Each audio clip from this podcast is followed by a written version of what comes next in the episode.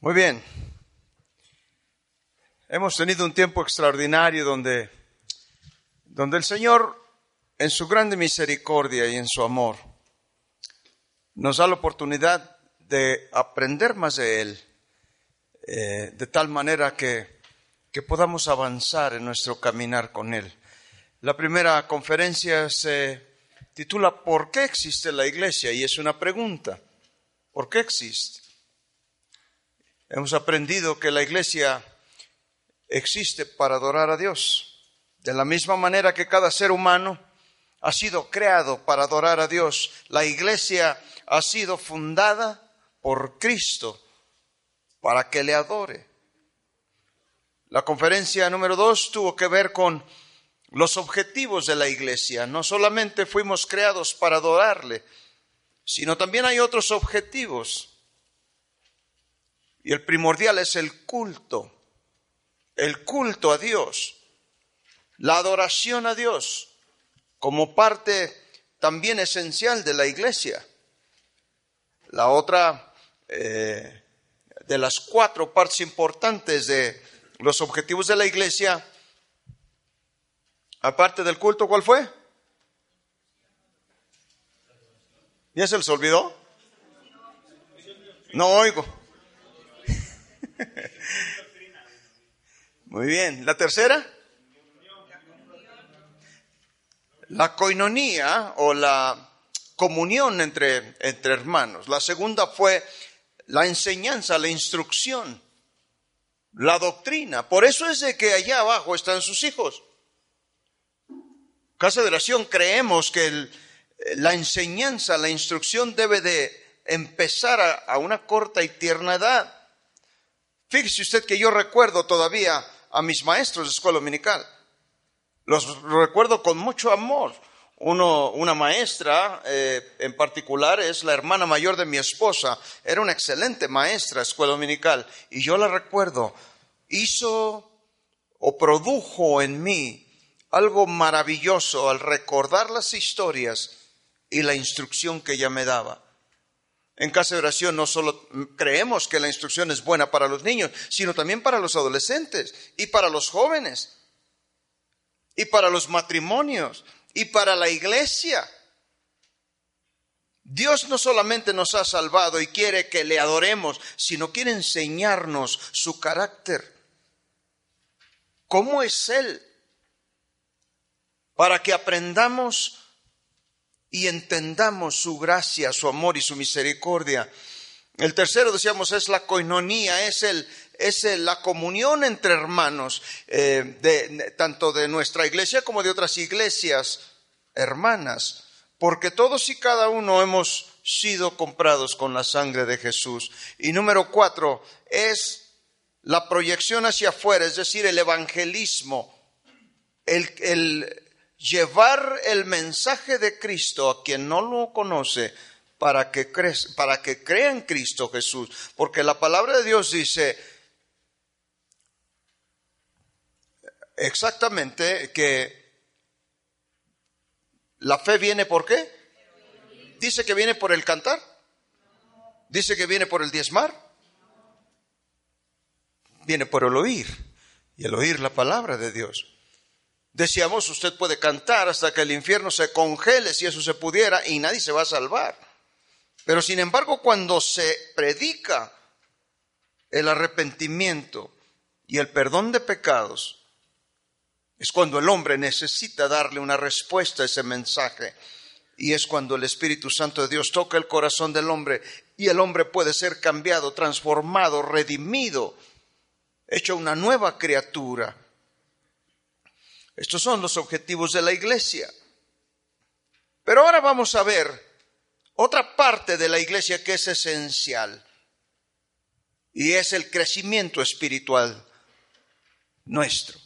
Abra su Biblia y en segunda de Pedro, eh, en el capítulo 3 y el verso 18, y vamos a leer lo que dice este, este verso. Segunda de Pedro 3:18, cuando lo encuentre diga gloria a Dios. Quiere decir que ya lo halló. Dice la Biblia de la siguiente manera, antes bien, creced en la gracia y en el conocimiento de nuestro Señor y Salvador Jesucristo. Antes bien, creced en la gracia y en el conocimiento de nuestro Señor Jesucristo. Señor y Salvador Jesucristo dice. Cierre sus ojos un momento, Señor. Nos disponemos a aprender de ti, queremos aprender cada día más de ti.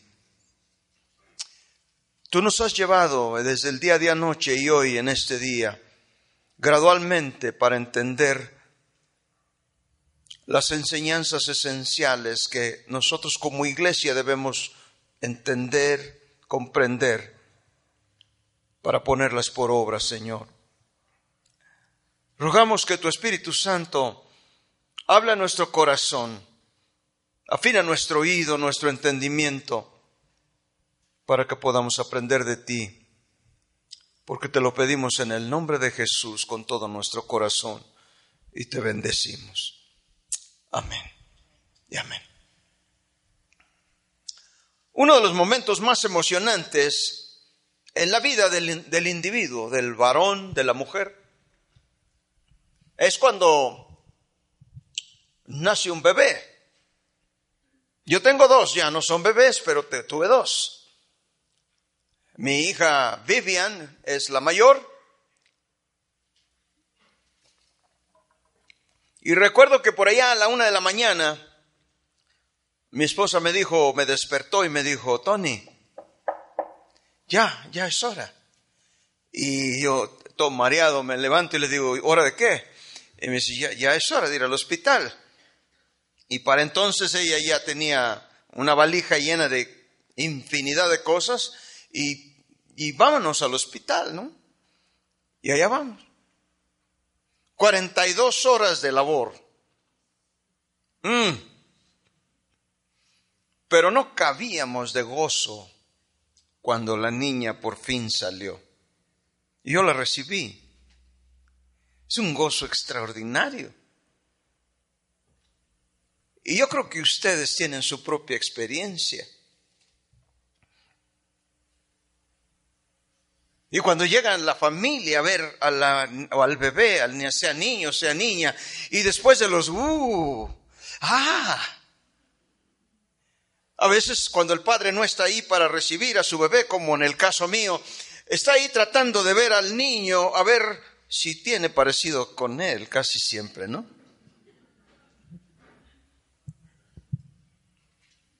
Pero luego salen del hospital y llevan al bebé a casa. Y es entonces cuando la realidad empieza a hacerse evidente. Ahora los padres, ambos, se encuentran cambiando pañales, sin dormir, desvelados. Y cuando el bebé llora, corre uno, corre el otro, desesperados, tratando de averiguar qué pasa. ¿Qué es lo que le pasa al niño, a la niña? Y la alegría, el regocijo del nacimiento del bebé va disminuyendo ante la responsabilidad de cuidarlo y de asegurarse que crece. Y usted y yo sabemos que los niños crecen de forma natural y van adquiriendo capacidades cognitivas gradualmente. Hasta que llega en ese tiempo cuando todo es una pregunta. ¿Y por qué esto? ¿Y por qué el otro? ¿Y por qué esto? Y salimos de viaje en el carro y dicen, ya vamos a llegar y acabamos de salir hace dos cuadras. Pero si por alguna razón los niños no están creciendo bien,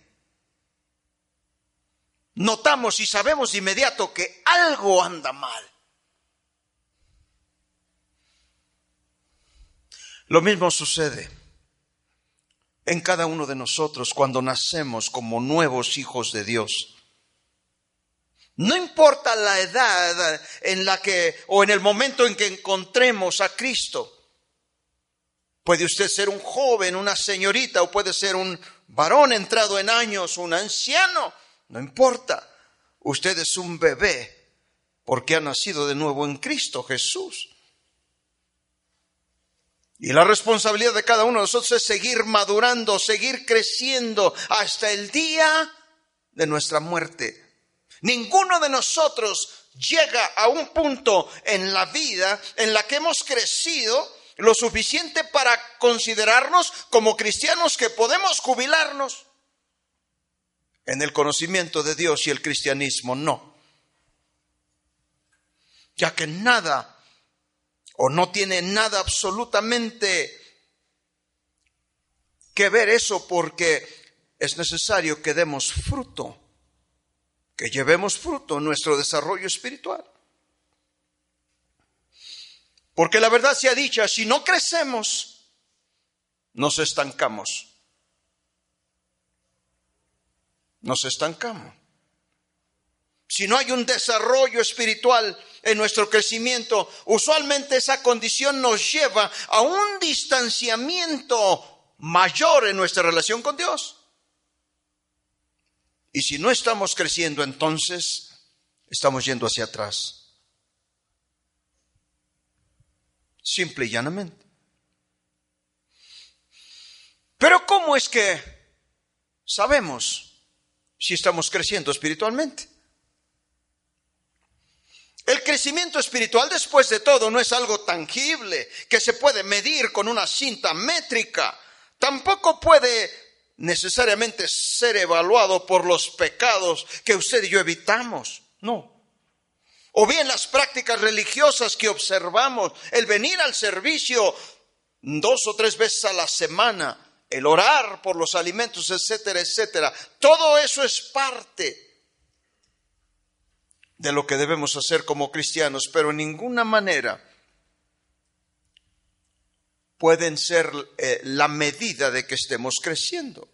Son importantes y usualmente pueden ser evidencia de crecimiento, pero la madurez genuina está determinada por nuestra relación con Dios, con el Señor. Porque mire usted, desde la perspectiva de Dios, el crecimiento espiritual en cada cristiano es imprescindible. Dios nos ama de tal manera que no nos va a dejar como bebés, sino que Él provee dentro de la iglesia a través de estos, de estos pasos que hablamos anteriormente, que cada uno de nosotros vayamos avanzando. La situación es de que cada quien avanza conforme se empeña en avanzar. Pedro nos dice, creced en la gracia y en el conocimiento del Señor, de nuestro Señor y Salvador Jesucristo, aquí en 2 de Pedro 3:18. Creced. El tiempo verbal de esta palabra griega, auxano, en la gramática griega se, se, le conoce como un aoristo, aoristo porque tiene la connotación de una acción continua y permanente que no tiene fin. Es decir, seguir y continuar creciendo sin llegar a un punto en que deba detenerse este crecimiento. Todos y cada uno de los cristianos somos llamados a crecer en la gracia y nunca terminamos de aprender, sino hasta que lleguemos a su presencia. Allí es cuando nos graduamos. ¿Por qué? Pero ¿por qué debemos esforzarnos para crecer? ¿Se acuerdan que hablamos de tantas y tantas preguntas? ¿Por qué? ¿Por qué? ¿Por qué? Aquí hay otra más. ¿Por qué debemos esforzarnos en crecer en Cristo? Dios ha predeterminado que debemos de crecer. Esta es la voluntad de Dios para nuestras vidas. Su palabra nos enseña claramente que Él quiere que seamos hechos conforme a la imagen de su Hijo Jesucristo, dice Romanos 8:29. Y como resultado natural y consecuencia directa, la medida de nuestro crecimiento es paulatina gradualmente. Si nos estamos pareciendo más a Cristo o no, esa es la medida. Es decir, si nos parecemos más a Él en nuestro lenguaje, en nuestra conversación, en nuestros pensamientos, en nuestra conducta, en nuestro carácter. Porque mire usted, el crecimiento espiritual nos protege. El apóstol Pedro nos advierte que debemos de vivir alertas, velando, en guardia, para que de esa manera no podamos ser arrastrados por el error de hombres inicuos, viles, infames, dice 2 Pedro 3:17. Y solo en la medida que crecemos en nuestro conocimiento de Cristo y en su verdad y en la verdad de su palabra, seremos capaces de reconocer el engaño, la falsa enseñanza. Dios está interesado en nuestra relación con Él y desea nuestro crecimiento y nuestra santificación. Primera Tesalonicenses 4:13 dice, la voluntad de Dios es vuestra santificación ¿Por qué? Porque indudablemente una vida santa, apartada, una que va en aumento, en aumento en cuanto a la santidad, en cuanto a la justicia, en cuanto a la obediencia al Señor, aunque muchos tienen la idea de que Dios por medio de sus leyes y de su consejo está tratando de privarnos de la diversión y del placer, y no es así, solo que Él ha establecido reglas, orden, y todas estas cosas que Él nos prohíbe son para nuestra protección y para nuestra bendición. Por el contrario, Dios quiere protegernos de las dolorosas consecuencias del pecado. Porque son serias. Cada día que hablamos con personas en consejería nos damos cuenta en una ocasión un hombre en una iglesia por allá por Michoacán llorando me decía, viví de una manera irresponsable tantos años, no tengo cara de pedirle a Dios que me saque de este barullo donde estoy, porque viví de una manera inmoral. Y yo sé que no me va a sacar de las consecuencias de mi pecado, de mi maldad, y eso es verdad. La Biblia dice claramente que el pecado nos alcanzará si no nos apartamos de él. Y Dios quiere protegernos de esas dolorosas consecuencias. Y mientras más aprendemos y crecemos en Él, más cuidado tendremos en nuestra conducta para no padecer el dolor que trae esa consecuencia del pecado. Pero ¿Por qué es que no crecemos espiritualmente? Hay muchas razones y no tendríamos el tiempo para tratar todas, de, todas ellas, pero consideremos solo algunas de ellas, las más obvias y las más importantes. Una de las razones por las que no crecemos es por falta de instrucción. En esta iglesia y en las iglesias de casa de oración, ese no es el caso, porque hay buena instrucción. Mire usted, después de la salvación, después de que el hombre, la mujer, el joven, la señorita, el niño nace de nuevo, tiene que ser enseñado y aprender cómo crecer en la vida cristiana. Por eso es que la instrucción es importante, pero hay sitios y lugares, hay iglesias en donde la instrucción es escasa y no hay. Y es difícil que el joven, que el niño crezca o que crezca adecuadamente. Debemos crecer en la gracia y en el conocimiento de Cristo Jesús por medio del conocimiento de su palabra, cuando es expuesta desde este lugar, cuando es expuesta por medio del radio y otras formas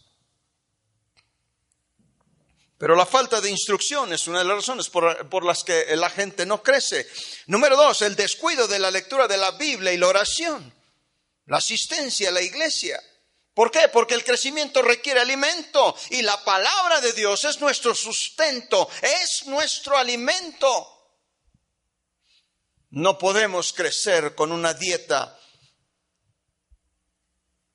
de salchipulpos y papitas fritas con Coca-Cola. No se puede. No se puede. La palabra de Dios es el sustento del cristiano. La oración, la meditación en la palabra de Dios es lo que va a producir en nosotros la fuerza necesaria para cuando venga la duda, venga la tentación, vengan las circunstancias, la adversidad, podamos caminar en victoria con Cristo Jesús a nuestro lado. Otra de las razones por la que el cristiano no crece es la influencia negativa de los demás. Cuando consideramos y seguimos la manera, la forma de pensar de otros a quienes escuchamos, en muchas ocasiones estos consejos que nos dan no siempre son sabios y muchas veces menos piadosos.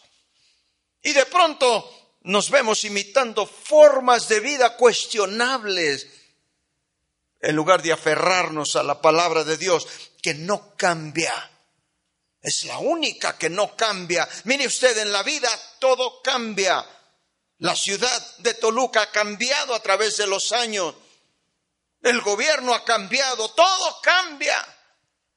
Pero la palabra de Dios permanece para siempre. El libro de Isaías dice, sécase la hierba, marchítase la flor, pero la palabra del Dios nuestro permanece para cuándo? Para siempre. Pero si nos vemos de repente imitando formas de vida cuestionables, opiniones, filosofías vanas, huecas, sutilezas que solo conducen al error y a la maldad, el hombre cristiano, la mujer cristiana puede fácilmente ser llevada por el mal camino y deja de crecer. Deja de crecer. Otra de las razones es la duda o la incertidumbre acerca de las creencias. Si no estamos seguros de lo que enseña la palabra de Dios y simplemente adoptamos las creencias de los demás, vamos a ser llevados por mal camino.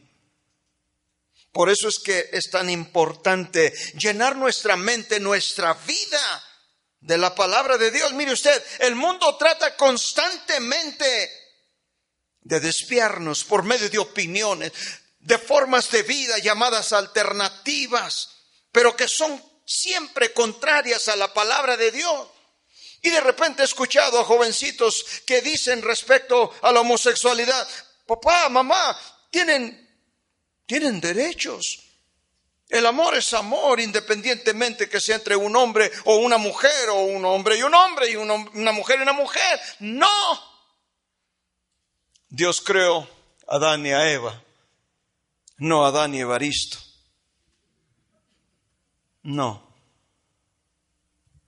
La prueba auténtica de que Dios rechaza esa clase de conducta es el hecho de que un hombre con un hombre no puede reproducirse. Solamente puede echar a perder Sí, echar a perder completamente una relación malsana. En cambio, una amistad propia entre un hombre y una mujer que los conduce al matrimonio, usualmente, aunque se tarde un par de años o tres o cuatro, pero si los órganos de ambos funcionan normalmente y si no hay nada de mal en ellos, se van a reproducir y no tenemos que preocuparnos de cuándo,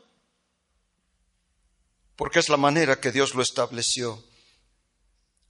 Pero un hombre con un hombre jamás se van a reproducir, tampoco una mujer con una mujer.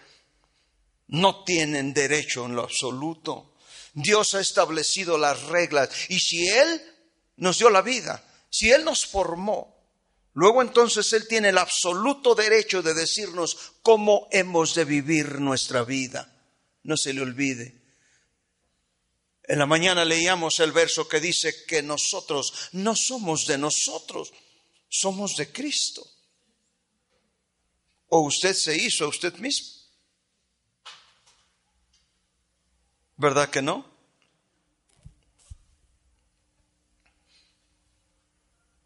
Todas las formas de vida alternativas son contrarias a la palabra de Dios y conducen al cristiano a la duda, a la incertidumbre acerca de sus creencias.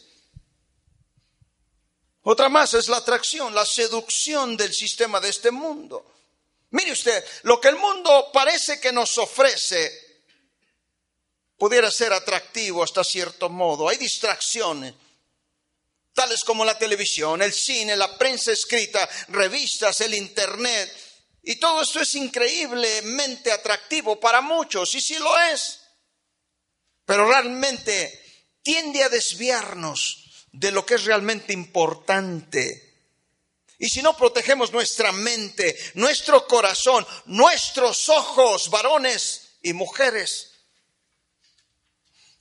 El rey David dijo, no pondré cosa vil y despreciable delante de mis ojos. Job dijo, he hecho un trato con mis ojos en, en la forma como debería de ver a una dama. Y nosotros debiéramos hacer lo mismo.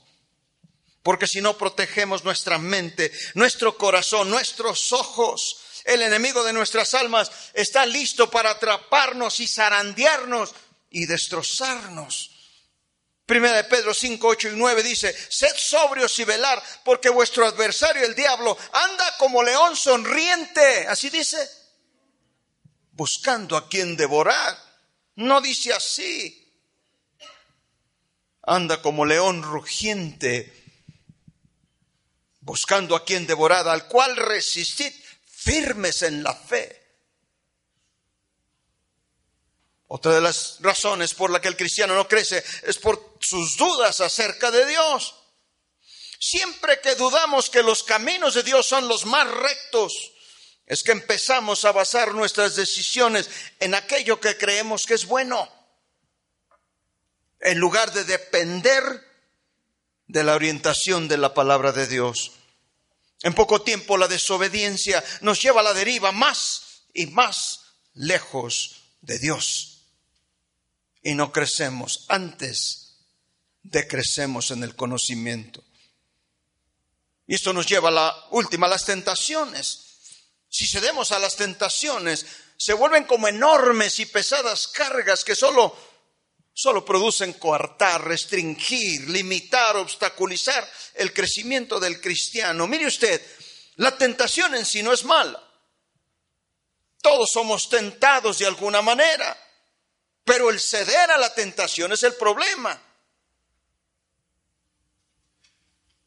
Si el cristiano está habilitado por el Espíritu Santo de Dios en el conocimiento de la palabra, no cederemos a la tentación porque consideramos las consecuencias, por el temor de Dios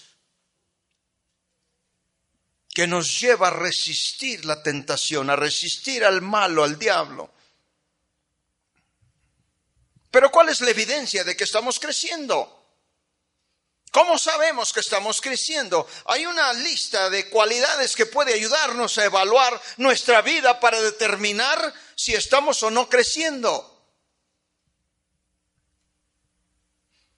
Una de ellas es el aumento de la conciencia de nuestras debilidades y de nuestros pecados.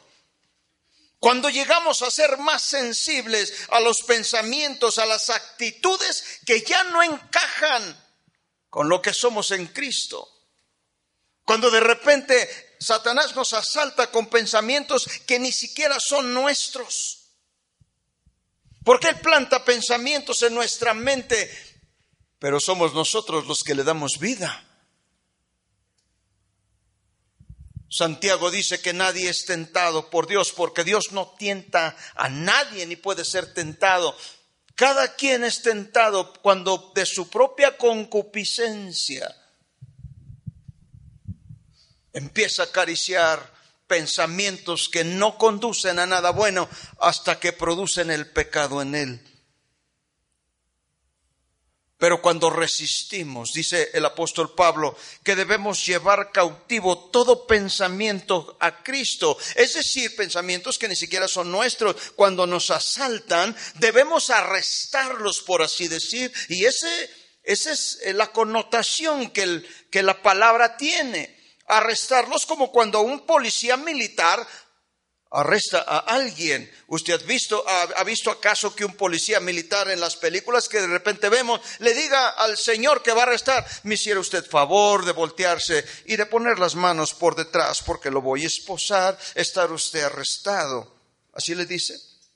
Lo agarra y lo tumba le pone el pie en el cuello, le doble el brazo, le pone las manos, las manos juntas por detrás, lo levanta después que le pone las esposas y el hombre no puede ni respirar y los brazos casi se le rompen. Esa es la forma que debemos de traer los pensamientos a Cristo.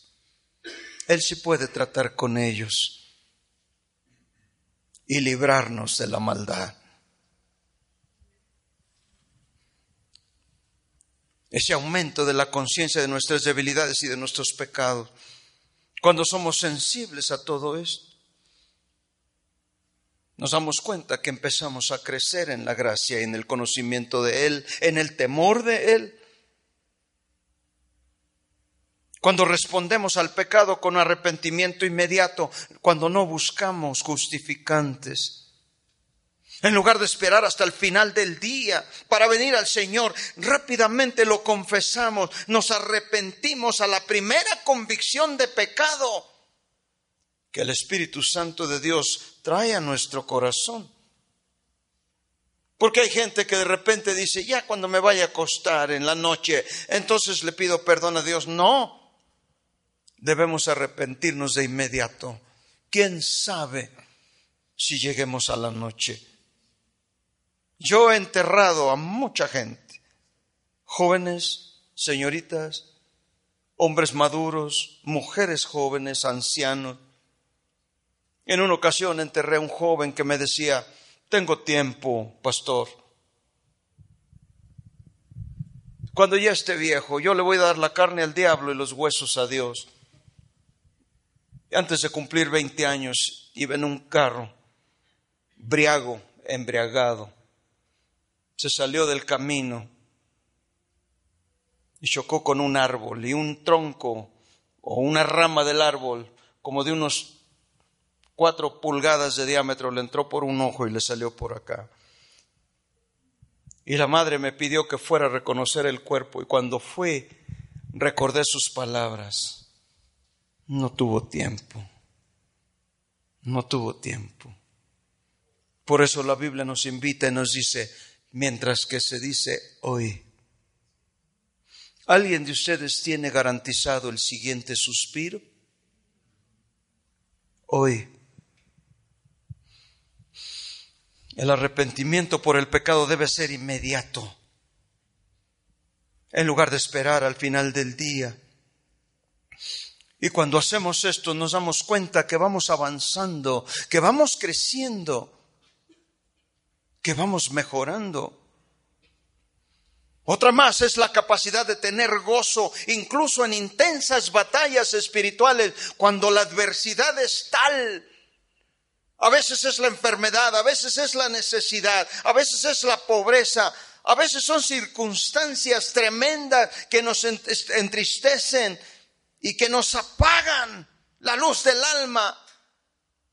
Y sin embargo, en medio de esas intensas batallas, podemos recordar la palabra de Dios y trae aliento a nuestro corazón, fuerza, capacidad, y podemos echar mano de la vida eterna en medio de nuestras batallas y salir triunfantes para la gloria de Dios.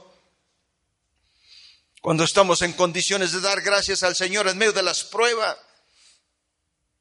y ahí encontramos descanso, ahí encontramos provisión en su amor.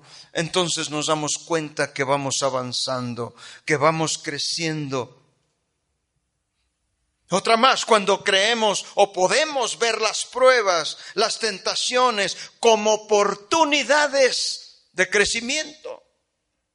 Son necesarias las pruebas para nuestro crecimiento. Podemos confiar en Dios y en su palabra para guiarnos a través de las dificultades y a través de las adversidades y fortalecernos, dándonos la capacidad y la sabiduría para responder sabiamente a ella. Porque sabe usted, Dios nos ama de tal manera que jamás nos mandaría pruebas o luchas con el afán de destruirnos. Él quiere fortalecer nuestra fe. Él quiere hacernos más fuertes cada vez, no destruirnos. Pero muchas veces nosotros tenemos ideas, no sé de dónde las sacamos. Y decimos, no, Dios no me, no me ama. ¿Por qué permite semejantes cosas? En vez de mirar la prueba y la adversidad como oportunidades para, para avanzar, para crecer. Pero cuando lo hacemos propiamente, podemos fortalecer nuestra vida y responder sabiamente a las circunstancias. Y es entonces que nos damos cuenta de que vamos creciendo, vamos avanzando. Cada uno de nosotros tiene su propia experiencia.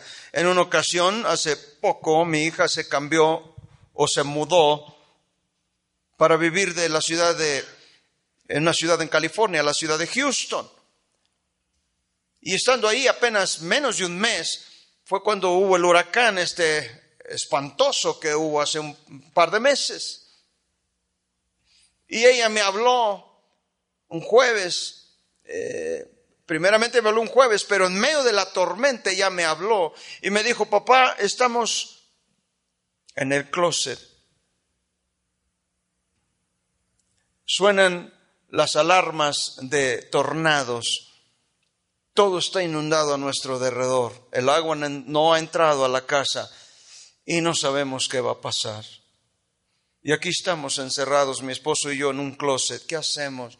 Le digo, hija, agarra la palabra de Dios, léela en voz alta y ora a Dios.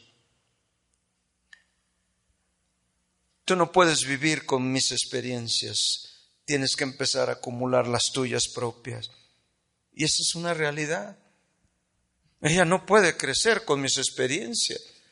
Así es que dale, nosotros aquí vamos a orar en Guadalajara por ti y vamos a pedirle a Dios que tenga misericordia y que nada suceda. Y por la gracia de Dios nada sucedió. El agua llegó un poco más arriba de la banqueta, pero nunca entró. Y Dios la libró.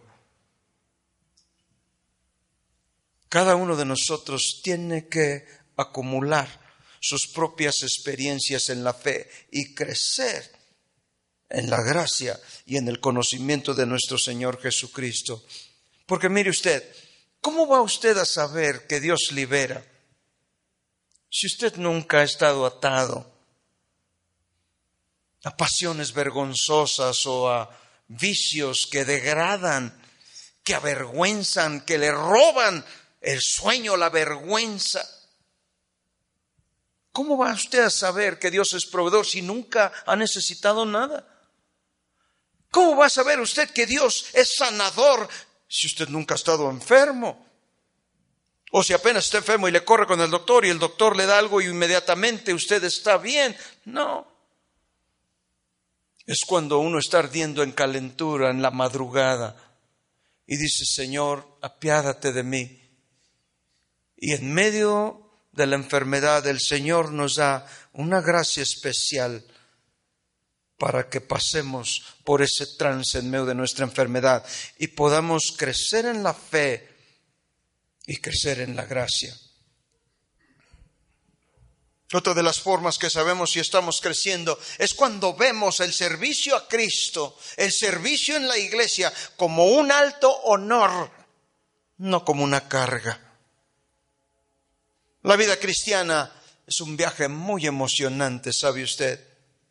Y cuando cada uno de nosotros descubrimos lo que Dios quiere que hagamos y vemos nuestro servicio como una oportunidad para exaltarlo, le decía anteriormente, no me pregunte cuál es el plan de Dios para usted, yo sé el mío.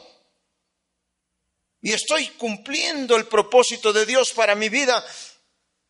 Pero usted debe de pedirle en oración a Él, que le revele cuál es la voluntad de Dios para usted y Él lo hará, porque así lo promete.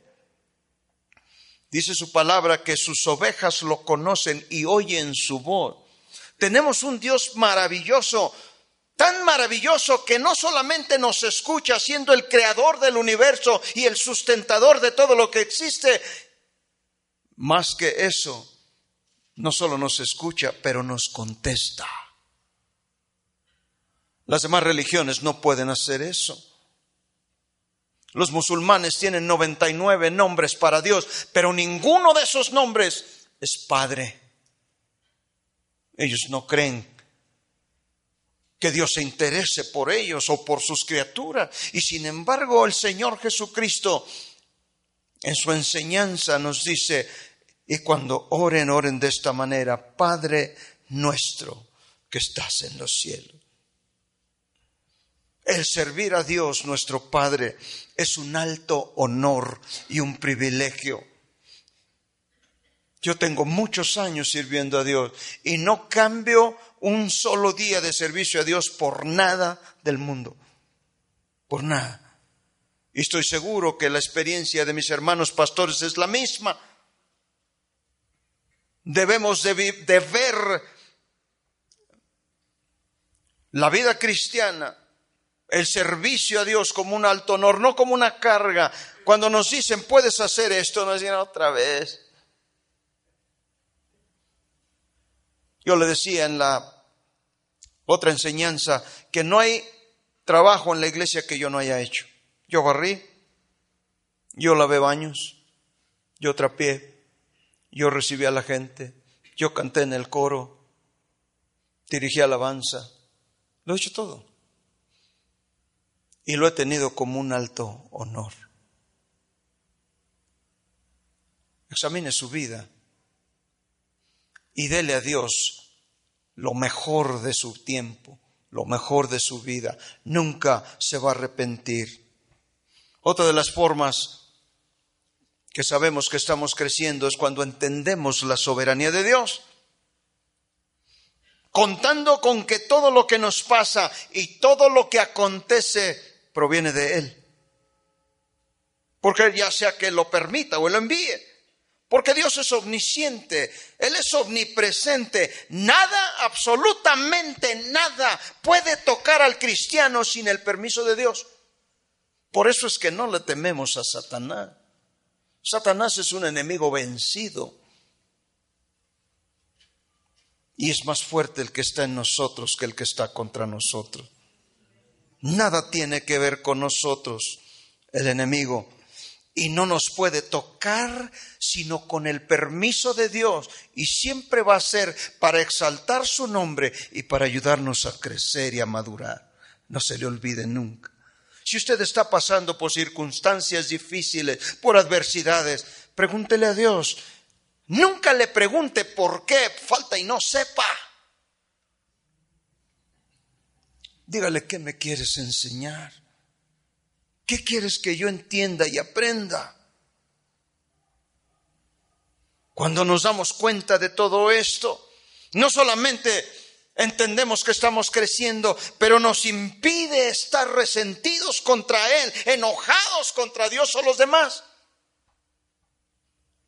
Primera de Corintios 10:13 dice, no os ha sobrevenido ninguna tentación que no sea humana. Es decir, Nada nos va a sobrevenir que no sea parte de la experiencia del ser humano. Pero fiel es Dios, que nos dejará ser sentados más de lo que podáis resistir. Dios es más que justo, porque no nos va a enviar nada que no podamos resistir.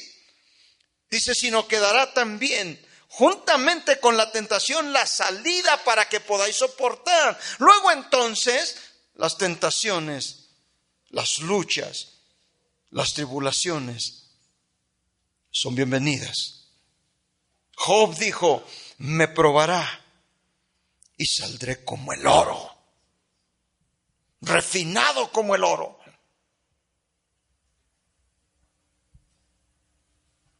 Y es así que nos damos cuenta de que vamos mejorando, de que vamos creciendo en la gracia, en el conocimiento, en las experiencias con Dios. Cuando experimentamos un sentimiento y aún percepción del crecimiento de nuestra fe, situaciones que antes nos causaban incertidumbre, temor, duda, hoy solo nos producen gozo. Hacen nuestra fe más fuerte. Las tentaciones que antes eran tan difíciles de vencer, de pronto nos damos cuenta de que ya no tienen absolutamente ningún poder sobre nosotros. Lo que parecía que brillaba y que nos llamaba tanto la atención, de repente nos damos cuenta de que son oropeles, de que son falacias, de que son emociones fugaces que no conducen a nada bueno y que nos pudieran alejar de Dios. Pero en esa percepción del crecimiento espiritual nos damos cuenta de que ya no nos llaman la atención y Satanás de repente se encuentra tratando de buscar de qué forma llegarnos. Mire usted, yo voy a cumplir 60 años y él tiene 60 años de conocerme, de estudiarme, de saber qué palabras son las que causan que me prenda, de saber cuándo volteo dos veces y cuándo no. Y no puede adivinar los pensamientos de nadie, pero nos conoce de tal manera que Él acomoda circunstancias para que usted y yo caigamos pero sin embargo, a través de la vida, con la gracia de Dios y el conocimiento de su palabra, hemos podido vencer los ardides y las estrategias de Satanás de tal manera que le cuesta cada vez más trabajo llevarnos al error. ¿Por qué? Porque su palabra es como un ancla del alma. Y cuando vivimos de esta manera, podemos salir más que vencedores de cualquier circunstancia. Y ya no nos llama la atención lo que Satanás ofrece. Y hay una percepción de que estamos creciendo en nuestro conocimiento, en nuestra fe.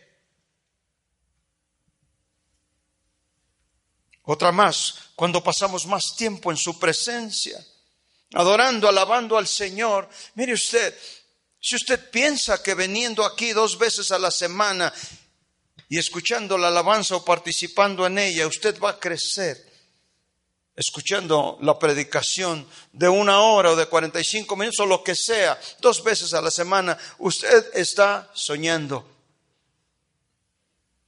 No va a crecer así. Usted necesita un compromiso con la palabra de Dios personal. una necesidad de buscar su presencia allí en el lugar que usted escoja en su casa, solo, a solas con Dios, y decirle, Señor, necesito de ti, necesito de tu gracia, necesito de tu presencia, necesito adorarte, necesito alabarte, necesito crecer en ti. Y es así que cuando pensamos en la reunión con otros creyentes, lo hacemos con anticipación, con alegría de corazón y nos preparamos para la reunión y para la adoración y participamos con todo nuestro ser, entendiendo que el único digno de alabanza es Dios. Y eso es parte de nuestro culto racional. Si usted no alaba a Dios, usted no está creciendo si usted no lo reconoce como su hacedor, como su sustentador, usted no está creciendo. Si usted no puede pasar 40 minutos ah, eh, adorando a Dios y está fijándose quién está a su lado y quién está desafinado y quién no, hay un problema serio allí. Yo no vengo a escuchar quién esté desafinado y quiero enfatizarle que yo soy músico. Y yo sé cuando alguien no canta bien, sin embargo eso me importa poco. Yo vengo a adorar a Dios y punto. Y si usted viene a hacer lo mismo, despreocúpese si está usted desafinada a un lado mío, porque yo voy a adorar a Dios de igual manera. A eso vine. Y ese es mi propósito. ¿Y el suyo?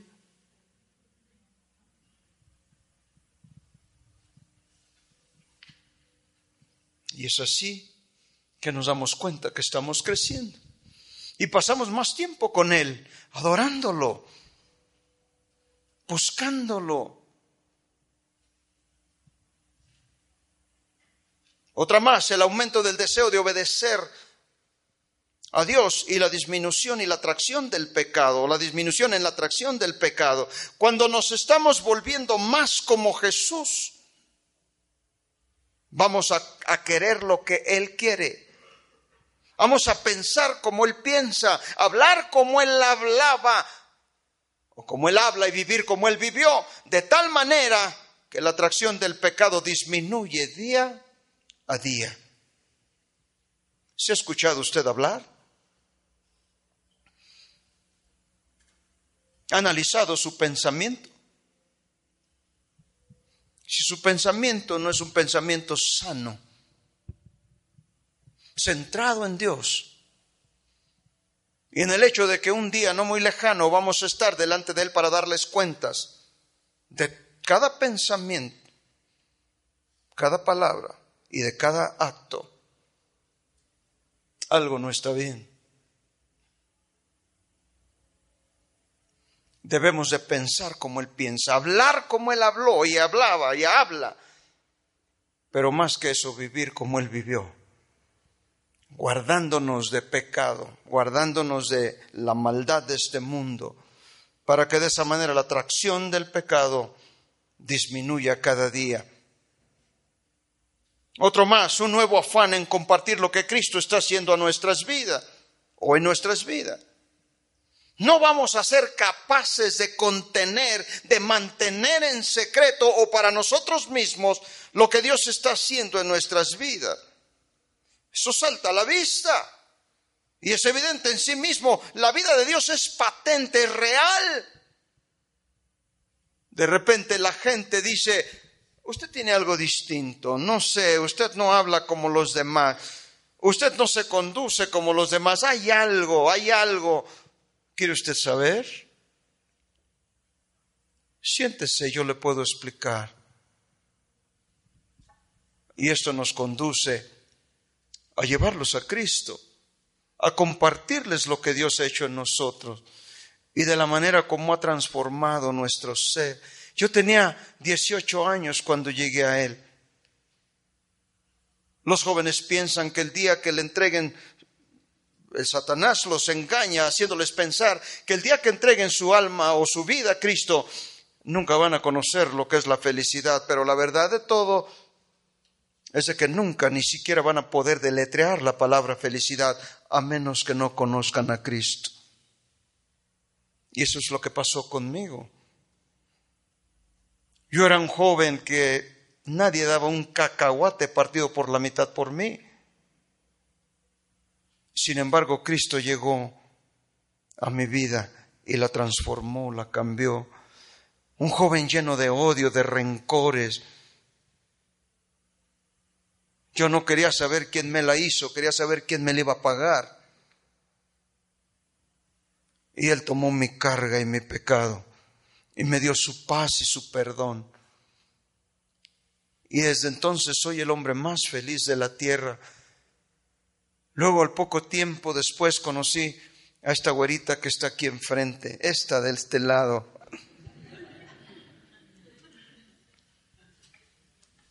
Y Dios me dio mi esposa, dos hermosos hijos. ¿Qué más puedo pedir? Y me llamó a su servicio. Y lo hago con todo mi corazón. No hay dinero que usted pueda pagarme para hacer otra cosa. No lo hay. Es un honor servir a Cristo. Y es un gozo indescriptible. No tiene precio el ver cómo Dios transforma a un joven después de que le anunciamos a Cristo. Llegó a la iglesia con el cabello pintado de color morado. Y después de tratar con él, después de hablar con él con un par de semanas, tres semanas, qué sé yo, al poco tiempo lo vi con el pelo recortado de manera natural, con un lenguaje nuevo y diferente un atuendo diferente y una naturaleza nueva que Cristo le había regalado. Y eso es lo que Él hace cuando nosotros le anunciamos. Él transforma, Él cambia, Él redime, Él perdona, Él restaura. Y cuando tenemos ese nuevo afán de compartir lo que Cristo ha hecho por nosotros, entonces nos damos cuenta que vamos creciendo, que vamos mejorando. La vida de Dios se hace patente, real en nosotros, más en cada cristiano que es comprometido. Otra más, el profundo aumento de la conciencia de la presencia de Dios en todo lo que nos sucede, en todo lo que hacemos. Vamos a recordar que Él está siempre con nosotros porque es lo que ha prometido. He aquí yo estoy con vosotros todos los días hasta el fin del mundo. Él es fiel y es exactamente lo que prometió. Crecemos también cuando guardamos celosamente nuestras devociones privadas y nuestro tiempo de oración, sabiendo que no podemos crecer sin el alimento espiritual. Vamos a ser diligentes para cumplir con el Señor y alimentarnos en su comunión, en la oración y en la meditación y en el serio estudio de la palabra de Dios. Es así como crecemos. Cuando tenemos un deseo real y profundo de pasar tiempo con Él, estaremos contentos y con ganas cada día y vamos a experimentar una creciente hambre por el Señor. Vamos a descubrir que Cristo es el único que satisface nuestro ser verdaderamente de la manera que le dijo aquella mujer samaritana. Cualquiera que tome de esta agua volverá a tener sed, pero el que tome del agua que yo le daré no tendrá sed jamás. Y la sed que Él pone en nuestro corazón es sed de Él. Pero Él satisface nuestra sed y nos hace completos en Él. Y sabemos que vamos creciendo Finalmente, cuando, cuando tenemos un aumento de deseo de dar, de dar. Y no hablo solamente de dinero, no se preocupe. Porque de repente siempre asociamos la idea de dar con dinero. Mire usted, la naturaleza de Dios es dar. Dios siempre nos está dando. Él nos da el sol cada mañana, nos da la oportunidad de despertar con vida, nos da la oportunidad y el gozo de sentir el amor y de amar.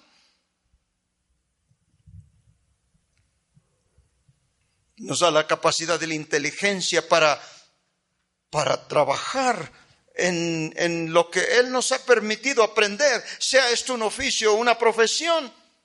Nos da la capacidad de ganar el sustento todo, todo lo que Dios es estar, su ser, su naturaleza es esa de dar y siempre nos está dando. Por tanto, a medida que Cristo crece en nosotros y que nosotros crecemos en Él, también llegamos a ser dadores alegres, liberales, con generosidad. Y le decía a usted que no estoy hablando solamente de dinero, sino de recursos, de tiempo, de conocimientos, de capacidades que Dios le ha dado. Aquí hay gente que tiene capacidades, pero que no está sirviendo. Y si no está sirviendo, realmente no está creciendo.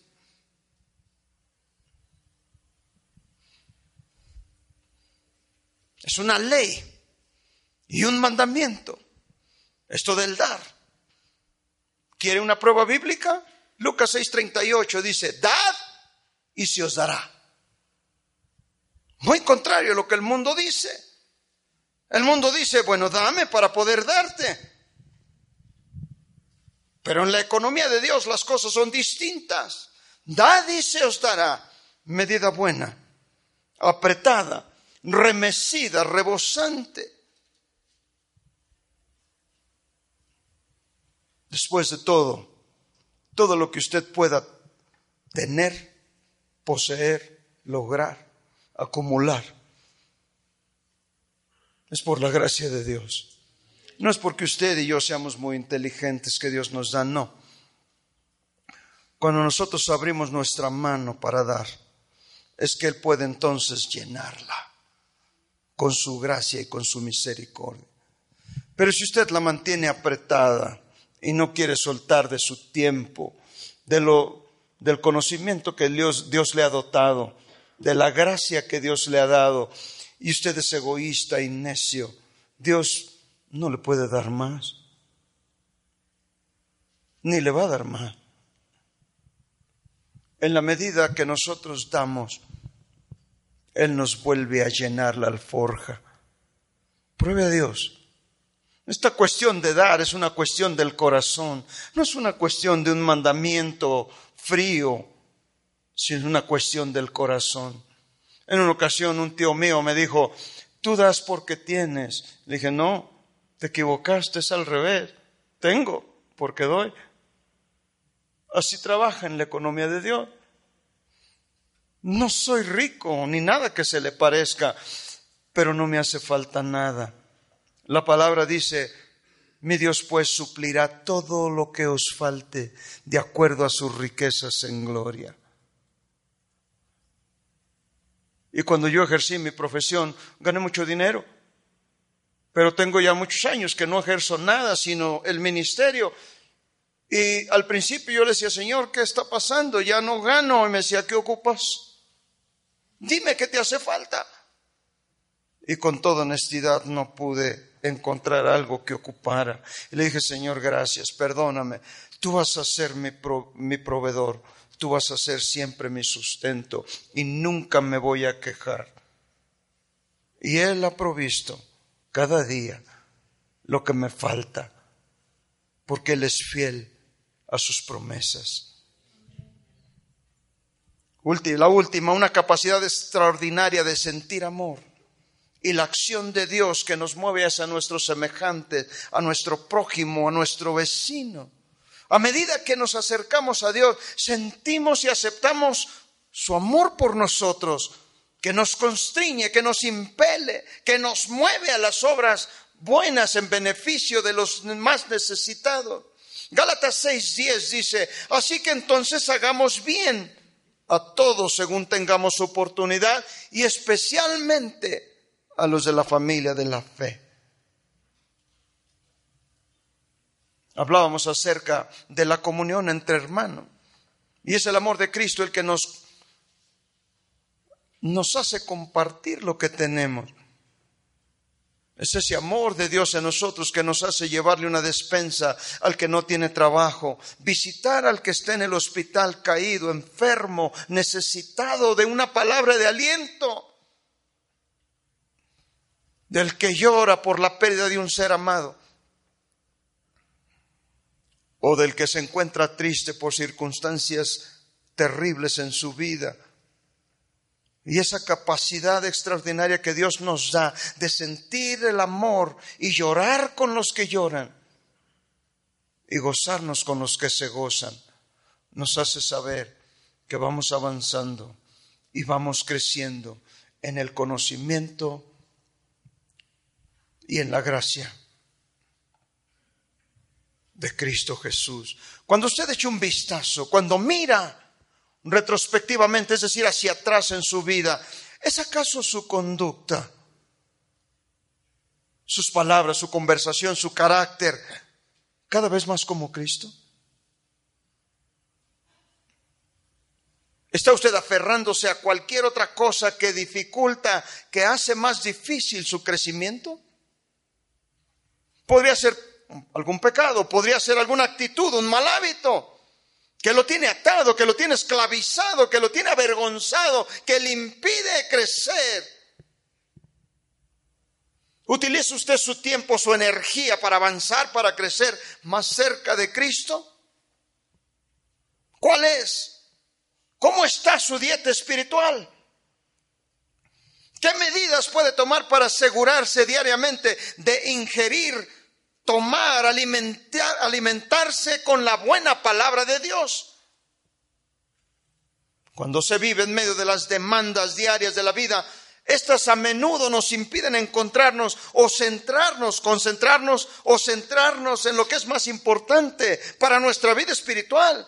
Y a la vez nos impide centrarnos en las metas y propósitos de crecimiento espiritual. Tómese un tiempo cada día para contemplar el final de su vida cuando usted y yo estemos delante de la presencia del Señor. Piense cada día y resuelva qué cambios puedo hacer que me permitirán seguir adelante, que me permitirán crecer como un creyente maduro, como un creyente que puede dar fruto al 30, al 60, al 100 por uno y que mi fruto permanezca para la gloria de Dios. Y resuelva, resuelva que necesita crecer, que necesita avanzar y dejar las cosas que le impiden crecer. Póngase de pie, por favor.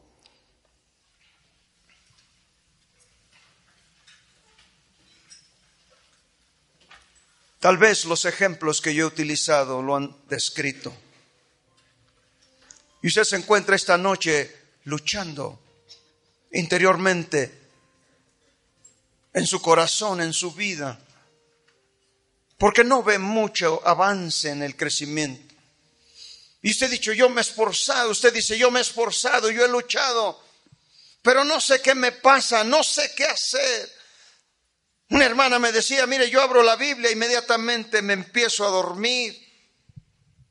Le digo, no, yo les aconsejo a los hermanos que tienen insomnio que abran la Biblia, pero a usted no le puedo aconsejar eso.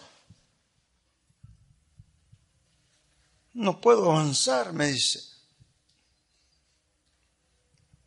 Hay gente aquí que tiene relaciones que sabe que no debe tener, amistades que sabe que no debe tener.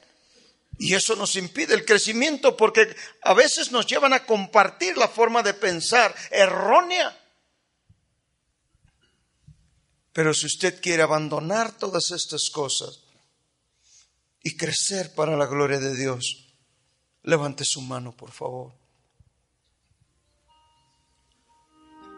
Yo quiero crecer. Yo quiero crecer para Él. Quiero madurar cada día. Quiero estar delante de su presencia con un corazón íntegro.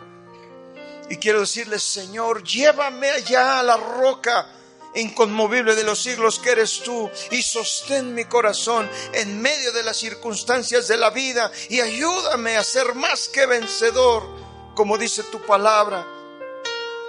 Hable con Dios en esta noche, asincérese con Él, no le importe quién lo oye, qué es lo que dice, sencillamente humíllese delante de Dios y dígale, habla mi corazón en esta noche y cámbiame, transfórmame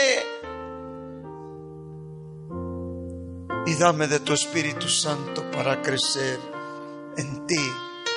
Señor, gracias por tu palabra en esta noche. Gracias porque es como un espejo donde podemos mirar nuestras carencias. Y ella nos enseña exactamente lo que necesitamos. Gracias porque has hablado a nuestro corazón. Señor, Da a cada uno conforme a la porción de su necesidad en esta noche. Y escucha la oración con que a ti clamamos, Señor. Desarraiga de nuestra vida, de nuestro ser, las cosas que ofenden tu santidad que nos alejan del crecimiento que tú quieres para nosotros.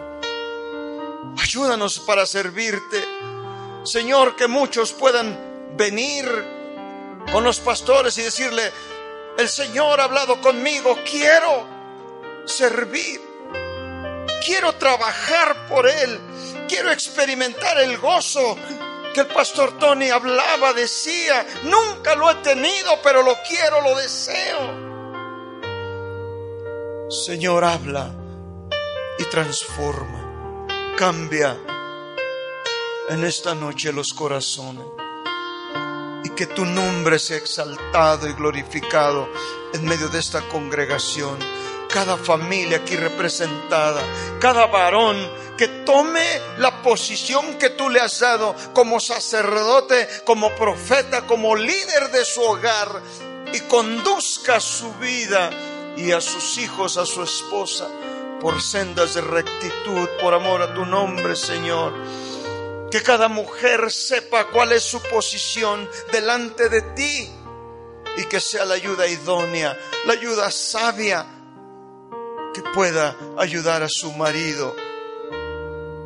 Bendice a los hijos, Señor, que ellos puedan mirar en los padres un ejemplo santo y que puedan mirar a Cristo en nosotros y que tu nombre sea siempre engrandecido y alabado. Te adoramos Dios con todo nuestro corazón y te bendecimos. En el nombre de Jesús te damos gracias y te damos honor. Amén.